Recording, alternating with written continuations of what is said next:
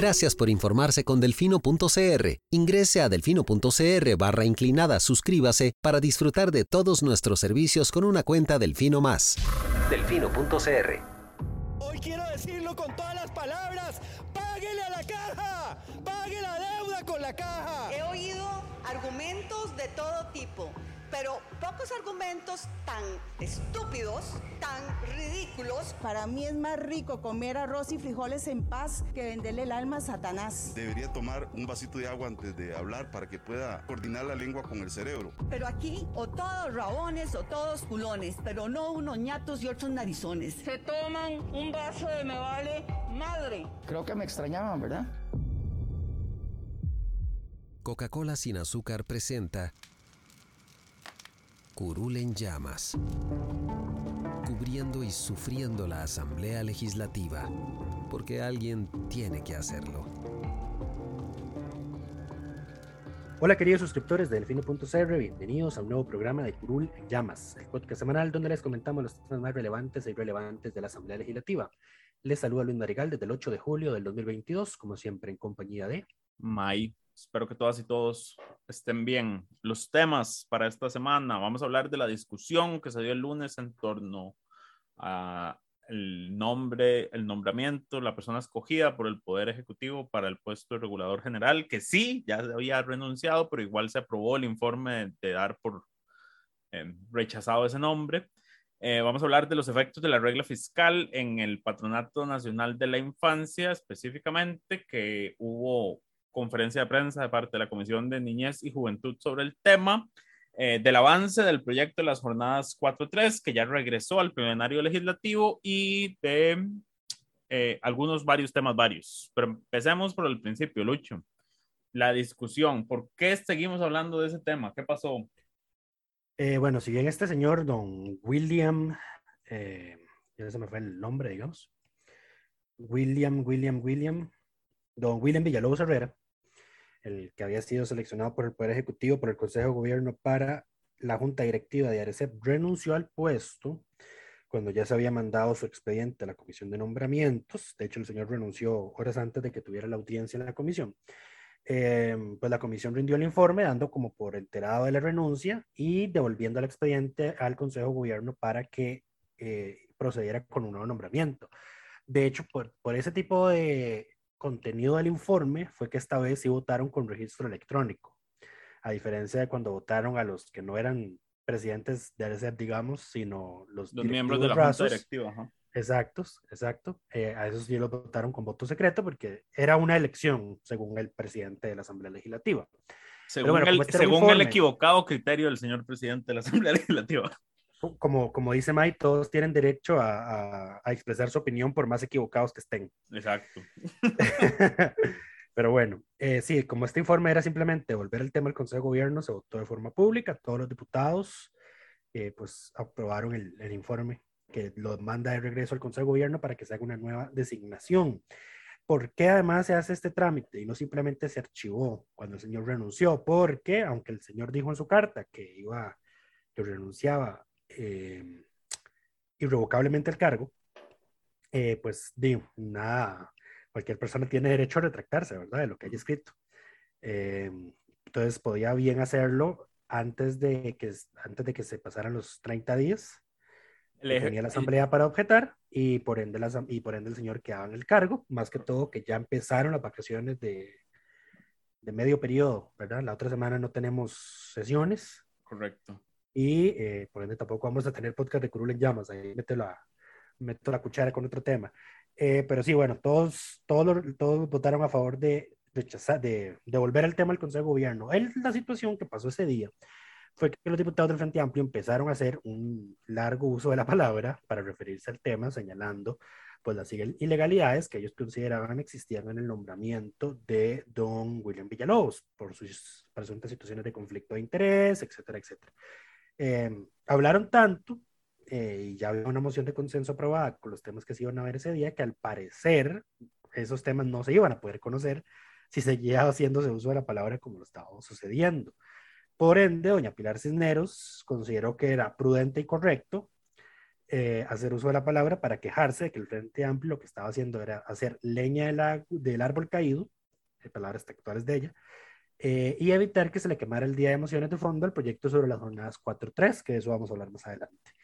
Em, yo no sé cómo, eso, cómo ella pensó que eso era una buena idea, empecemos por ahí. La ignorancia es atrevida. Porque si usted, creo que ya, no sé, no hay que ser muy experimentado en la política para saber que si usted se queja de que una, de que una persona está haciendo demasiado el uso de la palabra, pues esa persona va a hacer uso de la palabra. Va a hacer más uso de la palabra todavía, ¿verdad? Correcto. De hecho, de hecho el, solo como dos, tres diputados del Frente Amplio habían hablado hasta ese momento. Y después del discurso de Pilar Cisneros, y tampoco habían agotado todo el uso de la palabra, y después del discurso de Pilar Cisneros, los que no habían hablado, Hablaron. Le dieron el tiempo, hablaron y les dieron el tiempo que les restó al resto, al resto de diputados. Ahora, aquí hay, hay que hacer una aclaración importante. Eh, a ver, lo primero, una cuestión de percepción. A mí me parece que a Pilar no le enojó que se estuviera gastando el tiempo porque sobraba tiempo en la sesión todavía y lo que necesitaba el trámite del proyecto era una cuestión de, poco tiempo. Em, el otro proyecto, digamos, el que ella decía que querían atrasar. Ahora, lo que me parece que no le gustó es que se le estaba criticando fuertemente al Ejecutivo y en esto hay que darle la razón al Frente Amplio. Esto no era cosa menor, porque el Ejecutivo decidió nombrar y tomó un acuerdo para nombrar a esta persona. Y, y de no ser por las denuncias que se hacen, es que se, se no se concreta el nombramiento. Eh, pero esa persona estuvo nombrada desde el día que se le que se tomó el acuerdo y hasta que renunció, en teoría. Correcto. Eh, eso por un lado. y lo otro es que el, el, Frente Amplio estaba haciendo uso del tiempo que le corresponde. Y esto es donde yo, cuando Pilar hablaba de reducir las sesiones del plenario, yo le decía que es que ella está acostumbrada a que no, que no tengan temas de discusión. Porque y lo cierto es que por cada expediente, cada diputado tiene, ¿cuántos son? 20 minutos por el fondo que puede hablar. En primer debate, en segundo eh, no, no, recuerdo. En este tenían 15, si no mal recuerdo, como es un tema no, no arreglado. Exacto, y era 15 por 6, son, wow, eh, hora y media. Sí. Entonces, el, el, Frente Amplio como bancada tenía hora y media para hablar y ese es el tiempo que disponen, es su, su derecho constitucional y el, y el, Parlamento está para eso. Correcto, no, y además, eh, además... Además, no estaban haciendo, digamos, no estaban tampoco haciendo un Otto Guevara que era ponerse a hablar de cualquier otra cosa medio vinculada al proyecto para darle largas. Sí, estaban, refiriéndose al tema.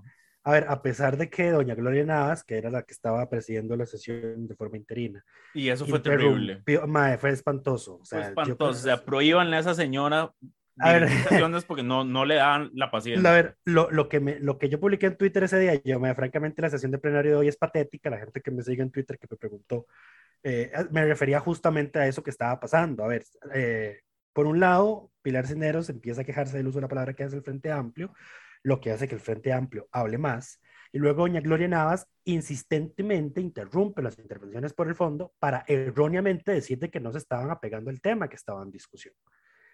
Eh, entonces, eh, y, y, además, no solo, no solo hacía ese tipo de intervenciones, sino que llegó en un momento en el que, en el que interrumpió para hacer una precisión de algo que nadie, de, algo que nadie estaba como dando a entender que se había hecho mal o no estaba dando.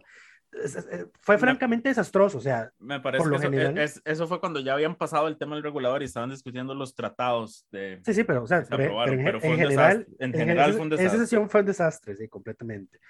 Eh, de hecho, ya Jonathan Acuña, llegado un momento, le dice, por favor, déjeme terminar la idea para que se le haga evidente de que estoy hablando del proyecto sobre el que estamos Y estaba hablando. del proyecto, nada más dijo, como el otro proyecto que ya probamos también tenía esto, pero estoy haciendo economía procesal, porque en vez de referirme a los dos proyectos por aparte que tienen el mismo, el mismo señalamiento de la sala, me voy a referir solo a uno, que era que eh, cuando hicieron un artículo interpretativo, porque son convenios internacionales, estaban haciendo el señalamiento a un artículo del, del, convenio que no era el, correcto y la sala se lo señaló, digamos. Correcto. Que no era un, problema de constitucionalidad, era nada más un tema de forma, pero él estaba señalando la importancia de, de, de, de legislar correctamente en esos temas pero en lugar de hablar por cada uno de los expedientes, esperó al segundo para hablar de ambos. Y la señora no le gustó, no lo logró entender. Yo creo que es que sí, los años pesan también, pero bueno. Wow. sí, pero bueno, eso fue el desastre de, de, esa sesión. Eh, al final todo se votó, todo se conoció, al final no, no hubo obstruccionismo de ningún tipo. Eh, se rechazó efectivamente, se dejó sin ratificación el nombramiento de don William Villalobos.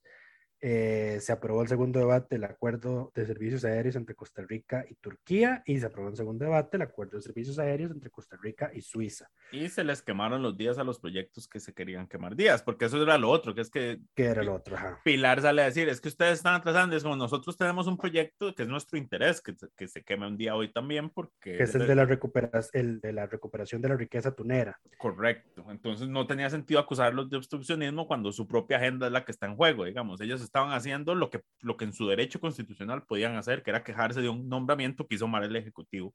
A Pilar, lo que, no le, a Pilar lo que no le gustó fue que le dijeran que el Ejecutivo hace las cosas mal. Pero bueno, ¿sí? tendría Sí, que y que- acostumbrarse. Y que pusieran entredicho el discurso anticorrupción y de legalidad que sostiene el gobierno, ¿verdad? Sí, que yo eh, no he visto gobierno firmar mayor cantidad de decretos ilegales. Todas las semanas firman algo ilegal, pero bueno, eso, es- De hecho, eso es materia de otro podcast.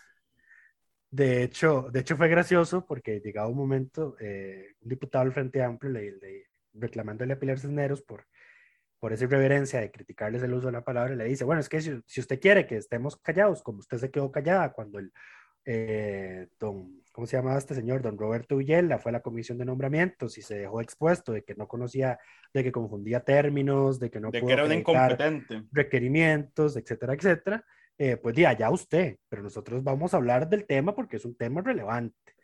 Eh, entonces de ahí las- la discusión se subió de tono un poquito, doña Pilar no respondió más, eh, porque claramente vio que cometió un grave error porque más bien lo que hizo fue incentivar el uso de la, el uso de la Ex- palabra. Ahora, extender el plazo.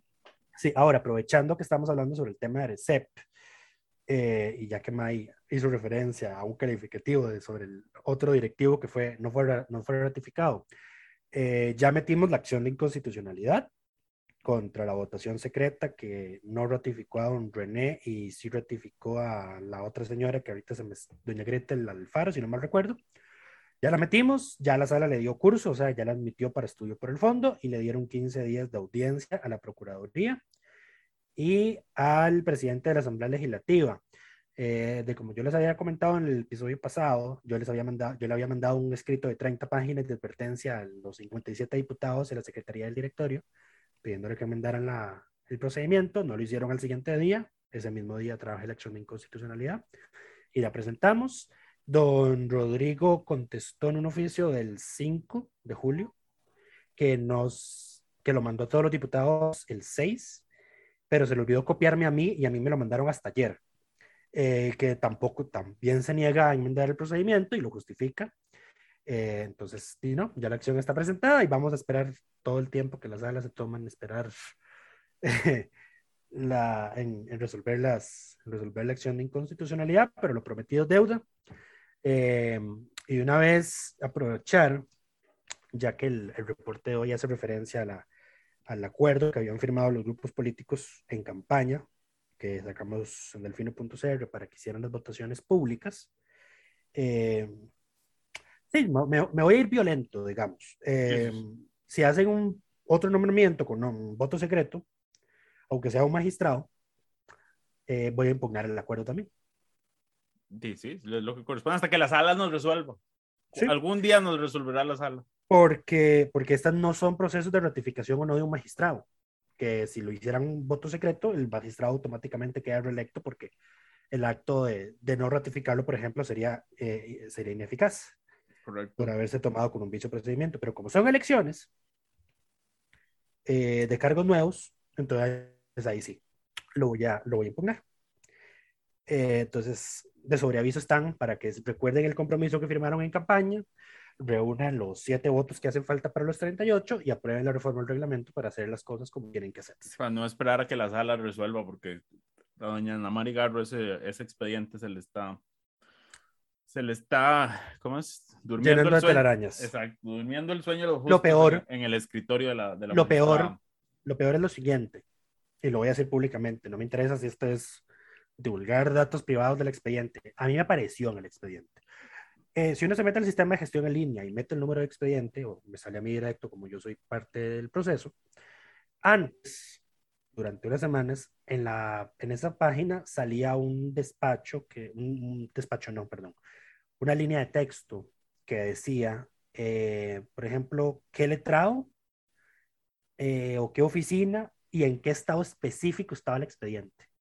Por ejemplo, si lo tenía el letrado de la magistrada tal, eh, si estaba con un proyecto de resolución para consulta de la magistrada, eh, eh, a ese nivel de detalle salía, porque por lo general la gente que no es parte de los expedientes lo que ve es el estado que dice en trámite, En trámite, o, o lugar o rechazado, etcétera.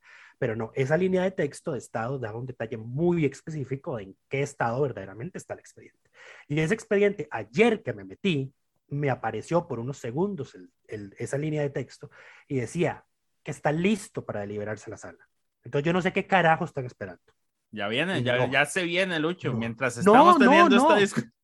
No, no, no, es que, a ver, eso ya, ya lleva rato, lleva rato en ese estado, Eh, porque ya me había salido cuando, antes de que quitaran el espacio, el que lo ocultaran, eh, no sé hace cuánto tiempo allá atrás, salía de la misma situación. Ah, bueno, eh, nada que hacer. O sea, eh, eh, es que a, a eso, es- eso es lo que me quejo, o sea, que desde entonces está listo para que lo, lo delibere la sala y no lo han hecho. Entonces, yo no sé qué están esperando, no sé si están esperando que la sala nombre un nuevo magistrado de la sala constitucional para que forme parte de la deliberación del asunto. Eh, pero francamente Posible. no entiendo, no entiendo. Eh, el, de, el del Banco Central, la última vez que me apareció ese campito secreto, digamos, eh, sí estaba todavía en, en, En despacho. digamos, en despacho de, de, de don Fernando Cruz, que es el instructor. Y que está muy eh, ocupado con otras cosas. Está ocupado siendo presidente de la, de la, de la Corte Plena. No, no por mucho, no por mucho. no por mucho. Este, este mes, sí, este mes se le vence el nombramiento y dijo que no va a reelegirse.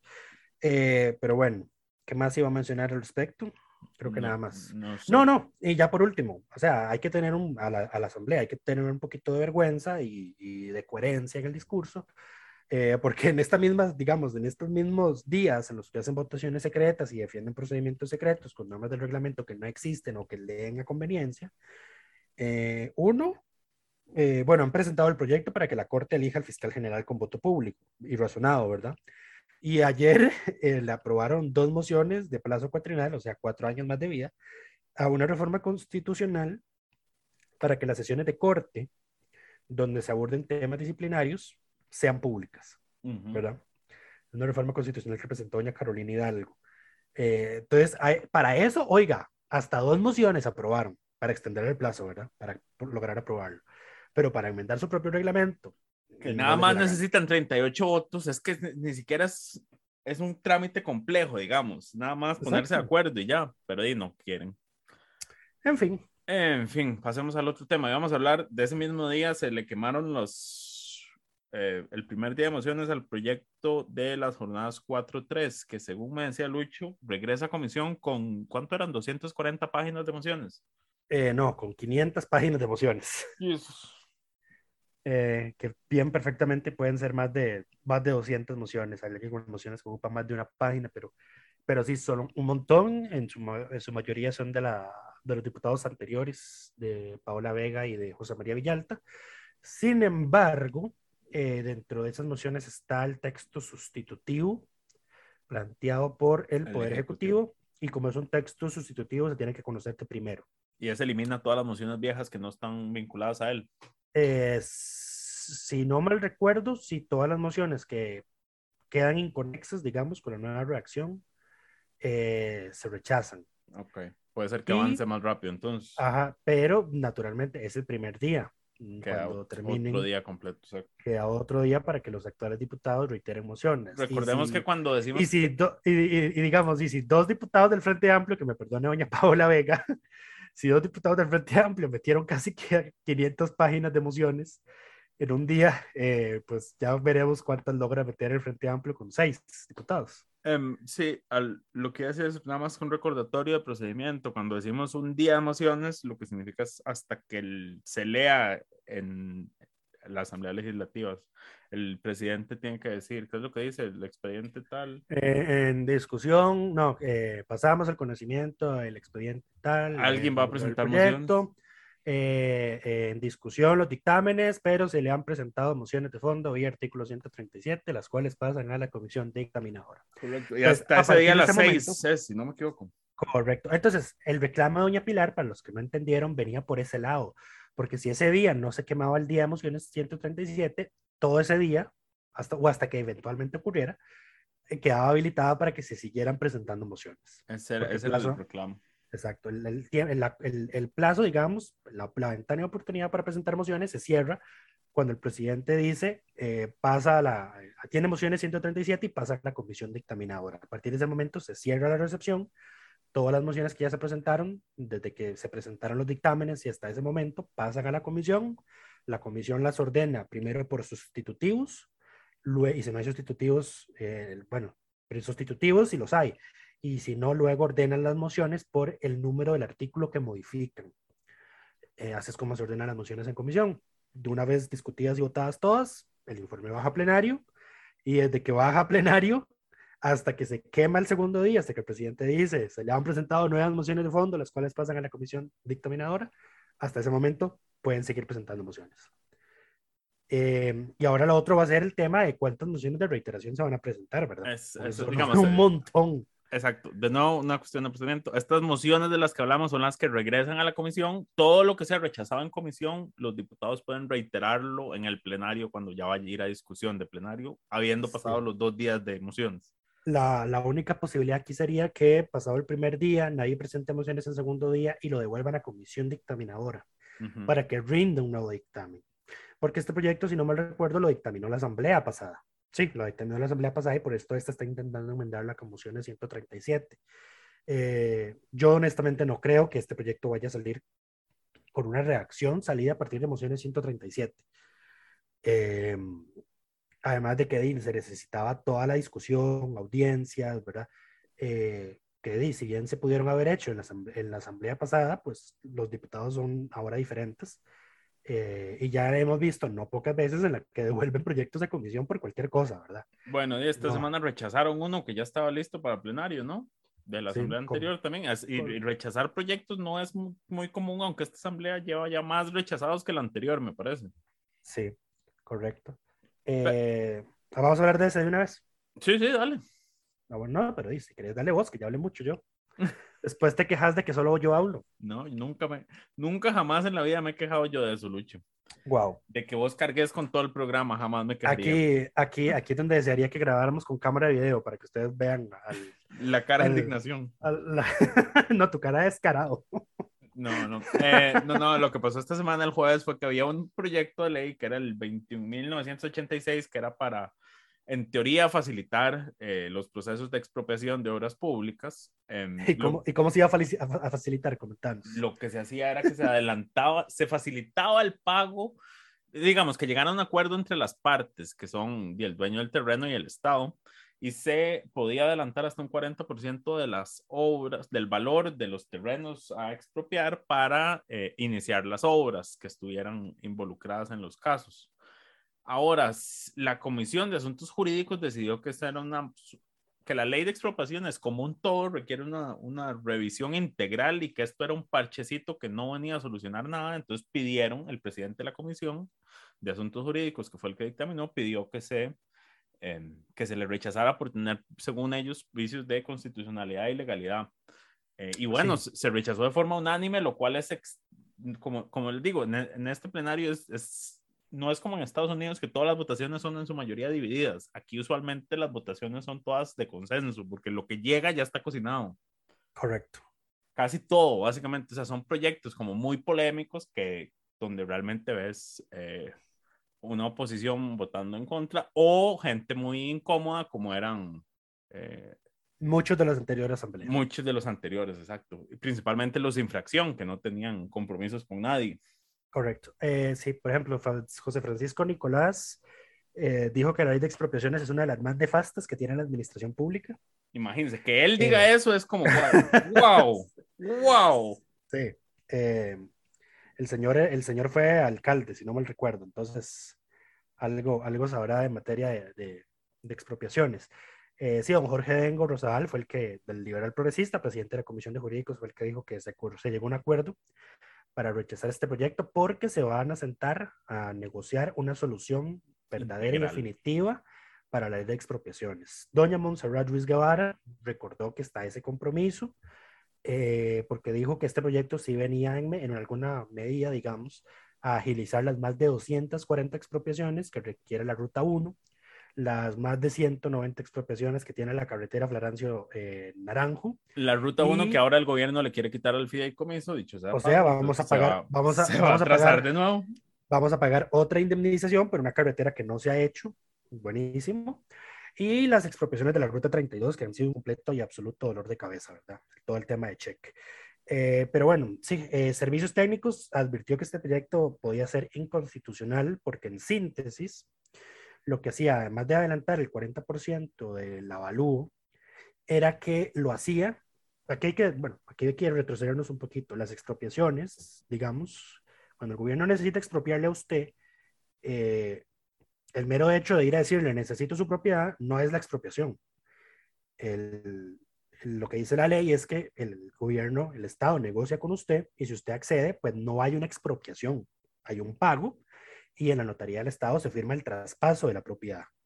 Es si usted se niega al precio que le está ofreciendo el Estado, que se inicia primero el trámite administrativo y luego el trámite judicial, si usted está, está en desacuerdo con lo que el precio que se fijó en la vía administrativa, y ahí es donde, se, ahí es donde ocurre la expropiación, cuando usted no, no llega a un acuerdo de, en una primera fase con el Estado. Lo que este, este proyecto quería era que en la primera fase el gobierno le iba a adelantar el 40% del avalúo eh, sin emitir la declaratoria de interés público que se requiere para las expropiaciones y sin los estudios técnicos que se requiere para emitir la declaratoria de interés público.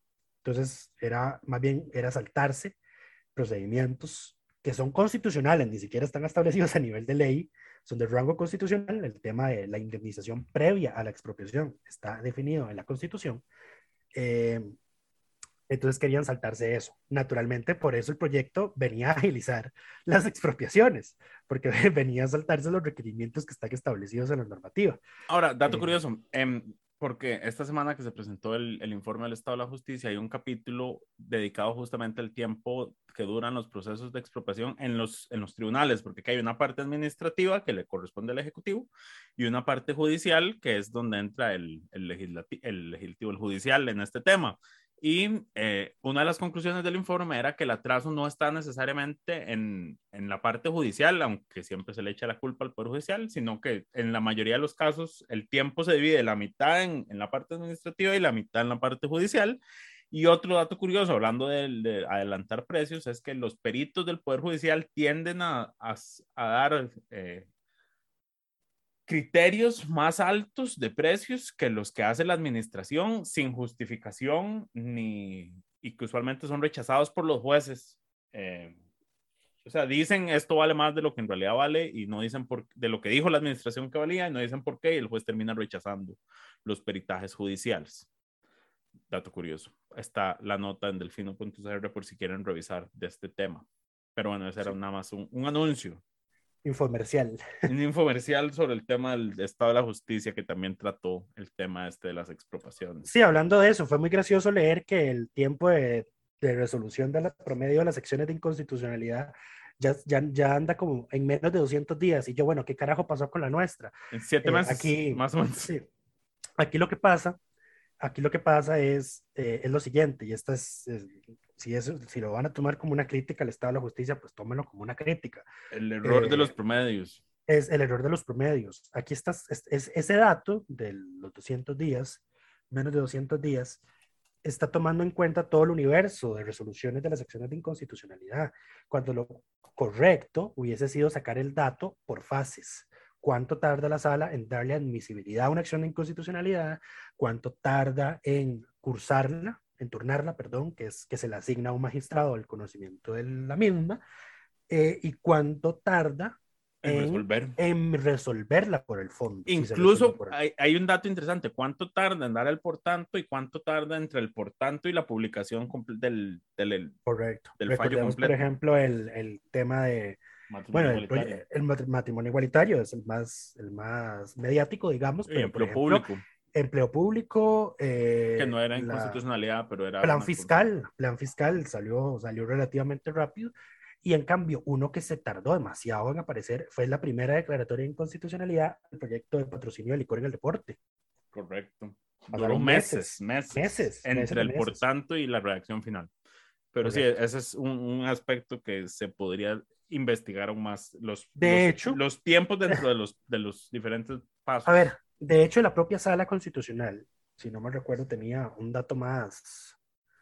No, mentira, eh, mentira, no, no, no, ese dato también. Bueno, de acuerdo con doña Ana Mari Garro, cuando yo le pedí que le, le presenté una gestión de pronto despacho para que resolviera el tema de magistrados, eh, el último dato de ese tipo lo había dado la propia sala constitucional en su informe de labores de un año, no me acuerdo tal, y dijo, nosotros tardamos en promedio 18 meses en resolver, en una resolver acción. una acción de inconstitucionalidad. Una acción admitida, porque rechazando no duran nada.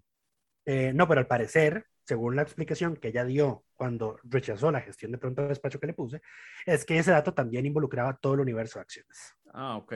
Entonces yo francamente no entiendo cómo es que de 18 meses se- el Pasa. promedio se pasó a 100. Al parecer es que se han presentado tantas acciones de inconstitucionalidad mal, eh, tan mal, que la sala ya tiene seguro machotes para notificar resoluciones. Machotes de rechazo que salen en un día.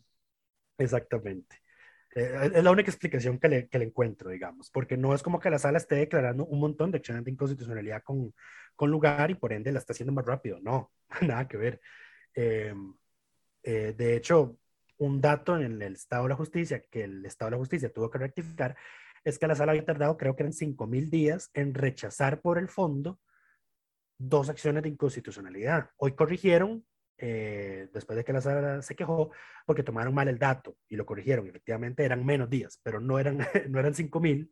Eh, pero, pero la sala tiene un montón de expedientes pendientes. Yo creo que hay uno del año del 2015, si no me recuerdo, que refiere al plan regulador de la, la gran área metropolitana, que está pendiente desde entonces.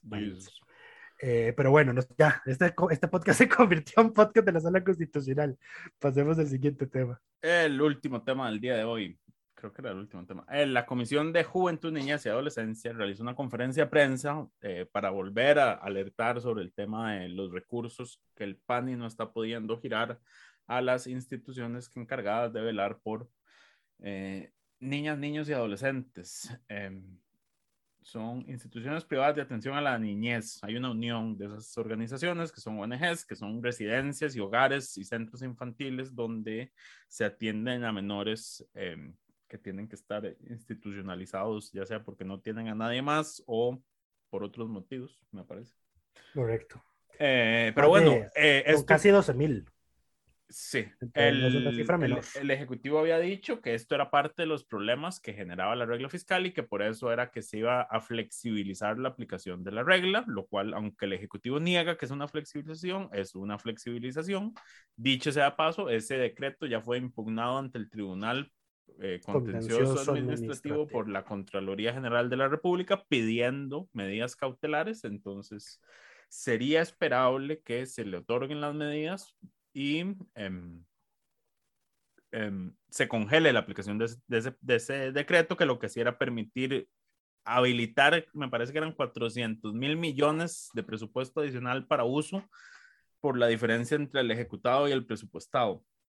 Correcto. Eh, pero bueno, hay un proyecto de ley presentado, me parece que por un diputado de Liberación Nacional, sí, por Dani Vargas Serrano, para sacar al PANI y a toda la red eh, de cuidado infantil, la Red Nacional de Cuidado y Desarrollo Infantil y su Secretaría Técnica de la aplicación de la regla fiscal para evitar este problema. Ese proyecto no ha sido convocado por eh, el Poder Ejecutivo, entonces se hizo la conferencia de prensa haciendo un llamado también al Ejecutivo a que lo convoque para ver si pueden resolver este tema. Eh, pues sí, y, es. y- y eso es, y, y ciertamente esto solo se resuelve por vía de ley. El decreto del Poder Ejecutivo no va a resolver este tema y di, esta Por eso- gente, si no me equivoco, se quedaba sin presupuesto a partir de este mes, ya se, se lo habían gastado. Sí, Eh, por eso, porque es materia, digamos, de que tiene que hacerse por ley, es que la Contraloría va al Tribunal Contencioso Administrativo y no a la Sala Constitucional. Eh, Amparos de ley. Es, es- es- es- exacto, exacto. No, es un, no es un tema de constitucionalidad, sino es un tema de legalidad.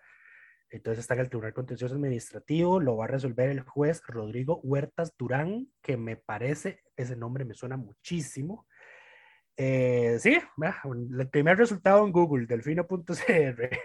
El magistrado de la Sala Tercera de la Corte Suprema de Justicia, Jesús Ramírez, solicitó al Tribunal Contencioso Administrativo que le suspendieran el castigo que impuso la Corte Plena en su contra. Sin embargo, el juez que es el señor que les acabo de nombrar, se lo rechazó.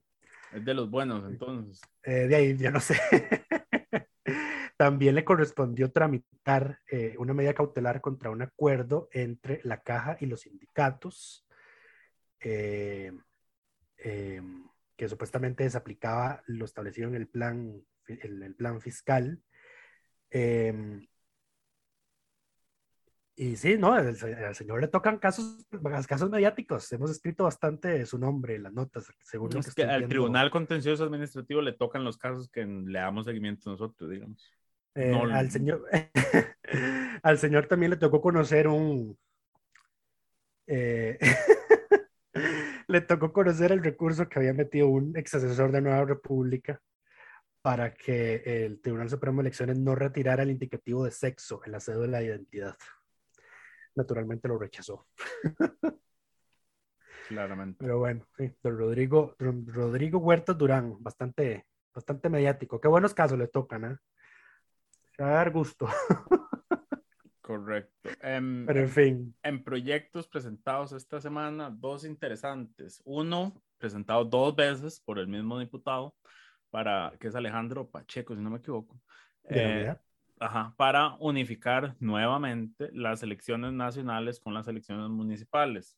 Em, esto es todo un tema, digamos, porque hace nada fue que las, las separamos y ya eh, tuvo sus efectos, en, principalmente en los, partidos políticos más grandes.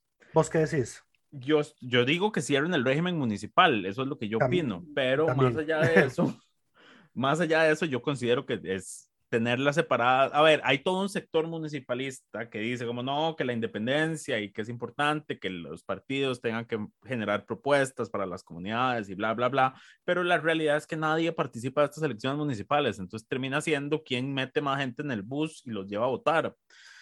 Em, entonces es un sinsentido realmente, aparte de que separa tanto la política nacional de la política local que tenemos ahora estos diputados municipalistas. Eh, que son hijos de este, de este sistema, de esta división que se inició hace ya algunos años. Yo creo que se deberían unir, eh, pero bueno, yo creo que de todas las cosas que deberíamos cambiar del régimen electoral, este es el, el menor de todos los males, por así decirlo. Digamos. Damas y caballeros, hoy tiembla. Preferiría, y yo estábamos de acuerdo en algo. Preferiría que empezaran por el tema del financiamiento, los partidos políticos, las franjas electorales. Eh, pero bueno, ciertamente estas elecciones de medio periodo también meten, digamos, a la Asamblea en, bien, en temas electorales a mitad del camino y, y bueno, em, yo tengo criterios encontrados. De nuevo, mi posición de entrada sería cierren el régimen municipal eh, y empecemos de cero con regiones más grandes eh, que puedan atender servicios de forma más em, en masa, digamos, o sea, ¿cómo se llama esto? Economía de... Ay, tiene un nombre de escala, eh, que permita dar mejores servicios y no crear este montón de pequeños feudecitos donde tenemos 84 caciques a lo largo, caciques y casi no, eh, bueno, sí, 84 feudos eh, donde en distancias muy cortas tenemos diferentes empresas administrando un montón de servicios públicos que en economía de escala se podrían hacer de una forma más eficiente aparte de todo el tema de la gran desigualdad que existe entre las municipalidades. Pero bueno, más allá de eso, yo creo que con eso le vamos a contestar la pregunta a un, suscriptor que nos escribió y nos dijo que, el, que, el, que por qué no impulsábamos el proyecto para que Coba no fuera cantón. Y, y, eh, posición es más bien cierren cantones, no creen más. Yo justamente iba a hacer un comentario al respecto, pero sin, sin hacerle referencia directa al, al suscriptor. No me acuerdo de su nombre ahorita. Eh, pero sí, a mí me dio, a mí me dio mucha, me dio gracia, digamos, ese correo, porque yo, yo, yo creo que esta persona no ha, no ha escuchado nuestros podcasts. Que usted no sabe cómo pienso yo, ¿verdad? Sobre este tema. Sí, o sea, bueno, yo creo que, o sea, no es más, no, no tanto inclusive May y yo, yo creo que es una posición prácticamente en medio de que lo que está ocurriendo a nivel con la, con la, con la organización, eh, ¿cómo se llama? ¿Cuál es el término de esto? Gobiernos eh, locales, régimen no, municipal con la distribución fragmentación territorial del país. Esa, algo así, algo así, sí, con la organización territorial, ese es el término del país, es una ridiculez, es, una, tipo, es, es una estupidez, este, no está siendo pensada correctamente, no está siendo como debería hacerse, va a traer más problemas que beneficios a, la, a, la, a, la, a futuro. Eh, entonces sí, o sea, no, yo, yo prácticamente quise responderle el correo y decirle, vea, señor, nosotros hemos estado, hablado larguísimo sobre los problemas que tiene el, el régimen municipal y hasta hemos planteado que debería cerrarse. Entonces, estoy seguro que en nosotros no va a encontrar ese eco necesariamente para impulsar un proyecto de, de, ese tipo. No tenemos absolutamente nada en contra de la gente de Cóbano, pero sí en contra del desorden que se está haciendo en la organización eh, territorial de este país, con la creación de tantos cantones, de tantos distritos, eh, etcétera, etcétera, que simplemente lo que hacen es aumentar el aparato burocrático y al final la gente va a tener, va a seguir sin que se resuelvan sus, sus necesidades locales. Pero bueno. correcto, entonces el, el, proyecto de don Alejandro es una buena intención, pero no al, al tema medular, que es cierre en municipalidades. El otro proyecto interesante.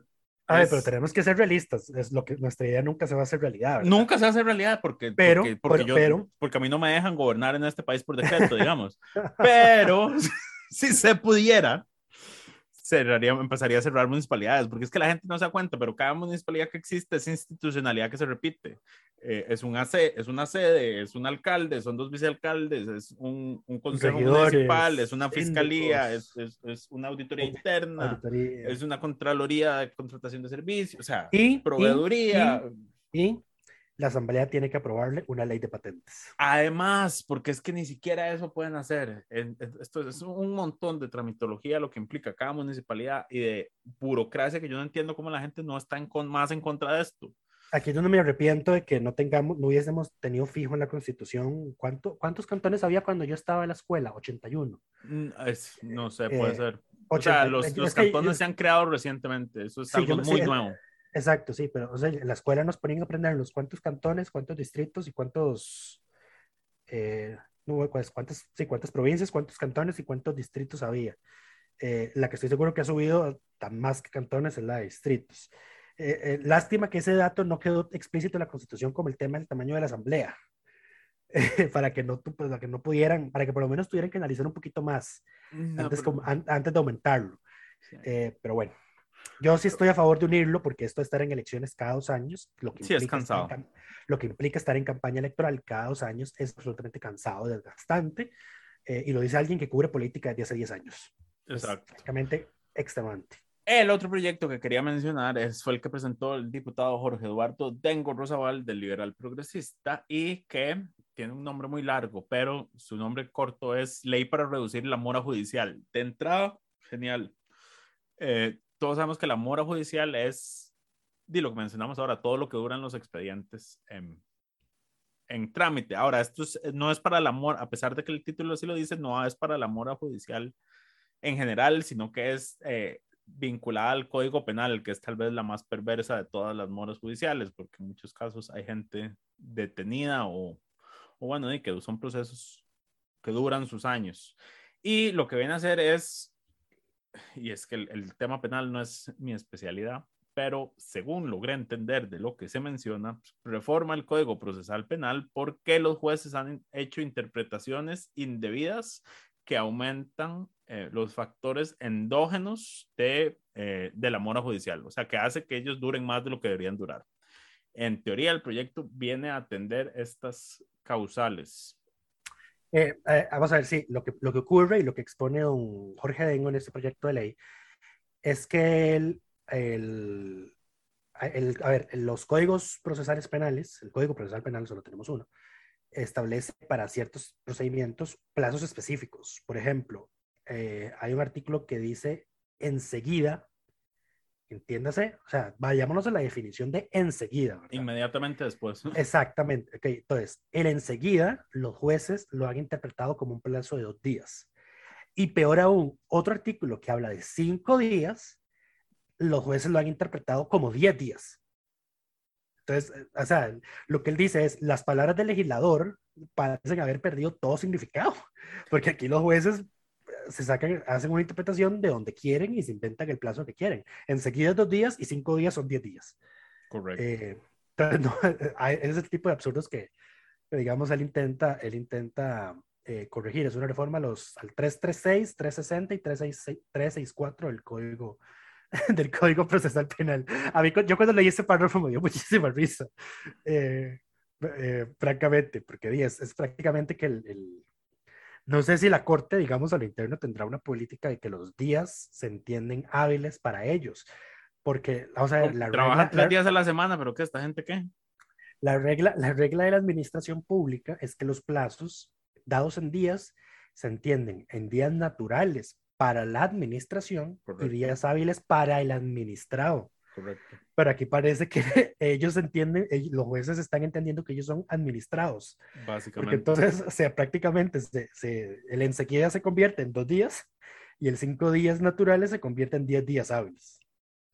Pues sí, pero bueno, por eso le damos el reconocimiento de diputado de la semana a don Jorge Eduardo Dengo. Más allá eh, del... Wow. Wow. Más, no, no, yo iba a mencionar, más allá del proyecto concreto que me parece que atiende un tema específico, algo que tiene este diputado, o sea, una, a ver, ya dentro de la dinámica legislativa hay diferentes categorías de diputados. Yo ya los tengo medio mapeados están hay unos diputados con una visión nacional de las cosas, hay unos, están los diputados municipalistas, están los diputados y diputadas que están ahí por sí mismos, única y exclusivamente, y están los que son completamente irrelevantes y están calentando una silla.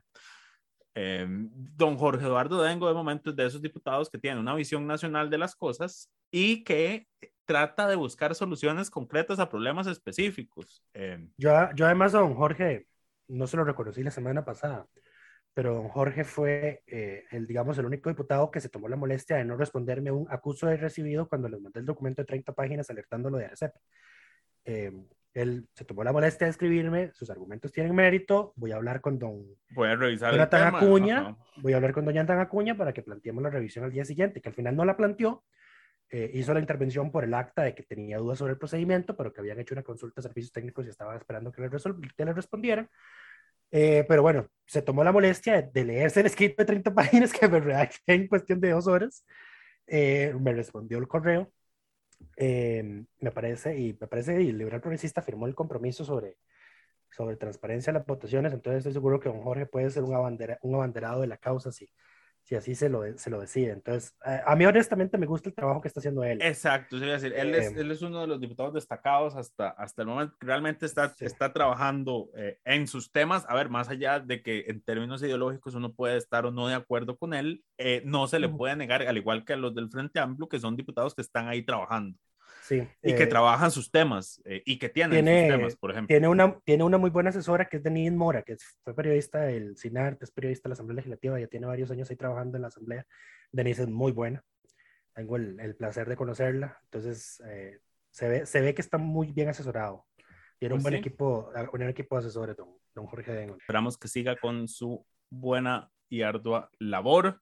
Y yo creo que con eso terminamos por esta semana. Esperamos que todas y todos estén bien y nos escuchamos en 15 días porque recuerden que la asamblea está de vacaciones la próxima semana. Coca-Cola sin azúcar presentó Curul en llamas, cubriendo y sufriendo la asamblea legislativa, porque alguien tiene que hacerlo.